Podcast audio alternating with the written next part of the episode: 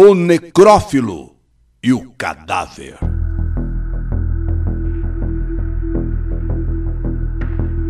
Minha irmã, Arlete, padecia de síndrome de Raynaud e esclerose sistêmica. Com 49 anos de idade, Arlete tinha apenas 40% da capacidade do pulmão para respirar.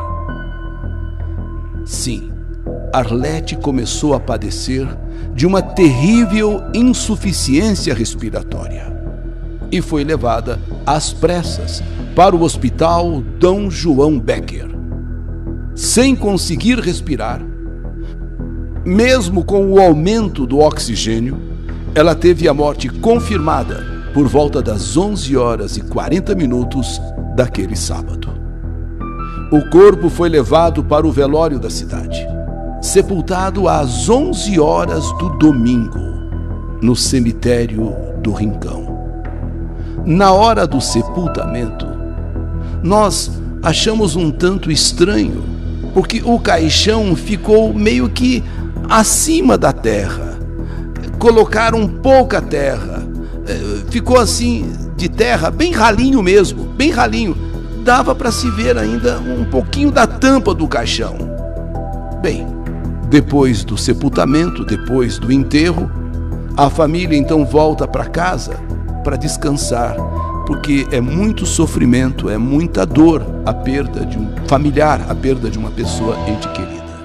Então a família volta para descansar. Na segunda-feira, na segunda, acordamos com uma ligação de uma cunhada pedindo que a gente fosse até o cemitério porque ela havia recebido uma ligação anônima de uma pessoa que dizia que o corpo de Arlete não estava no túmulo. O corpo, o caixão. Mas o que, que é isso? Que loucura é essa?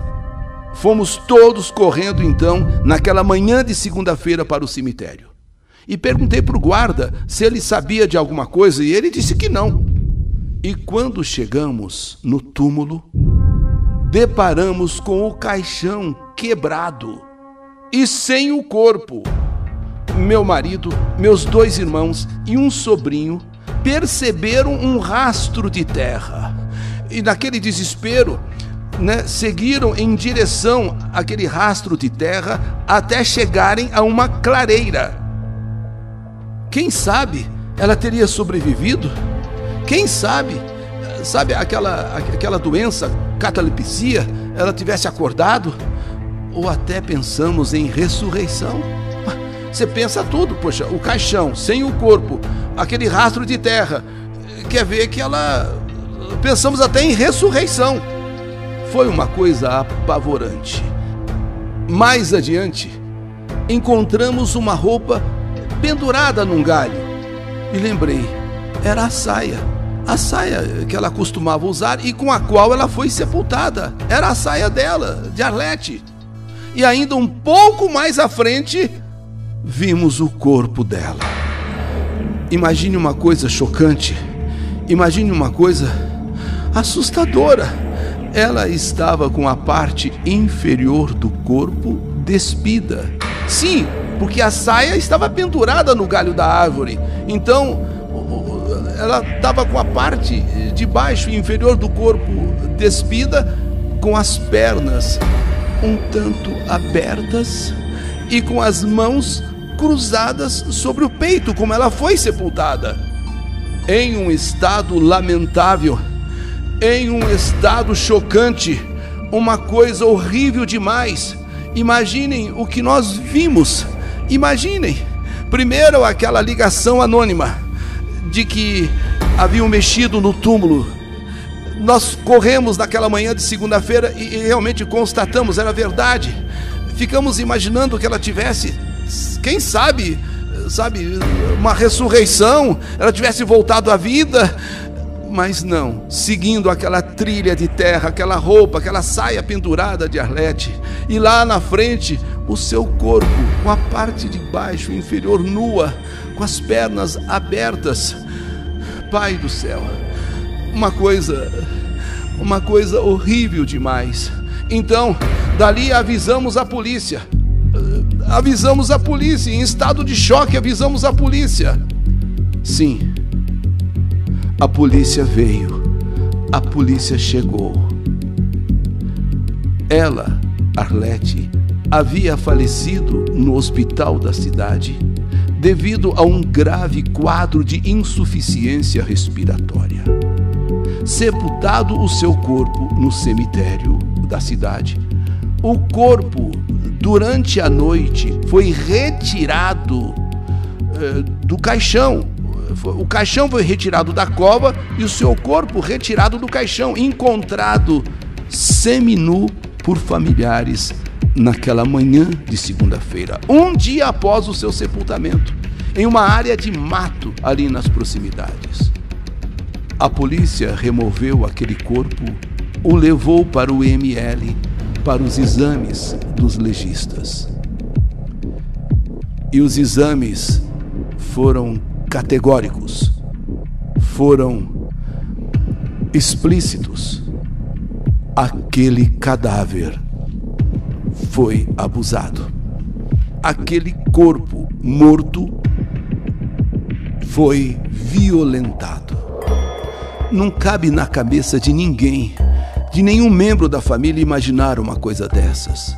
Mas o fato é que estava ali, realmente, diante de nós, horripilante, aterrorizante. Mas o corpo de Arlete havia sido tirado do caixão e levado para um pouco adiante. E naquela trilha de terra, o encontro da saia pendurado num galho de árvore e o corpo violentado mais à frente. A polícia não tem dúvida, aquilo foi um ato provocado por um terrível necrófilo. Um maníaco pervertido que pratica sexo com um cadáver. Do ponto de vista da ciência, isso é chamado de necrofilia, ou seja, o indivíduo portador de um distúrbio psiquiátrico mórbido que o leva a fazer sexo com cadáveres.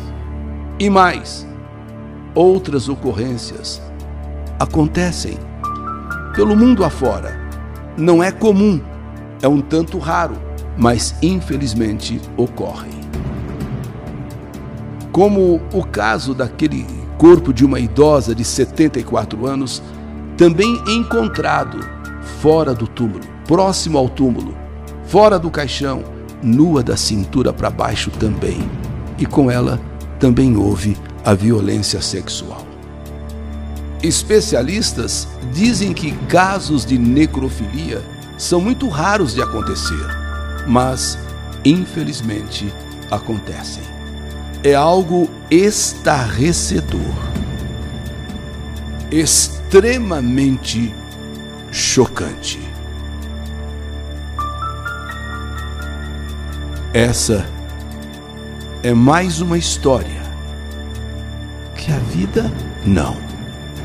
A morte escreveu.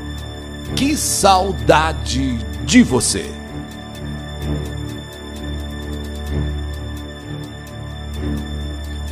O necrófilo e o cadáver. História do canal YouTube Eli Correia Oficial.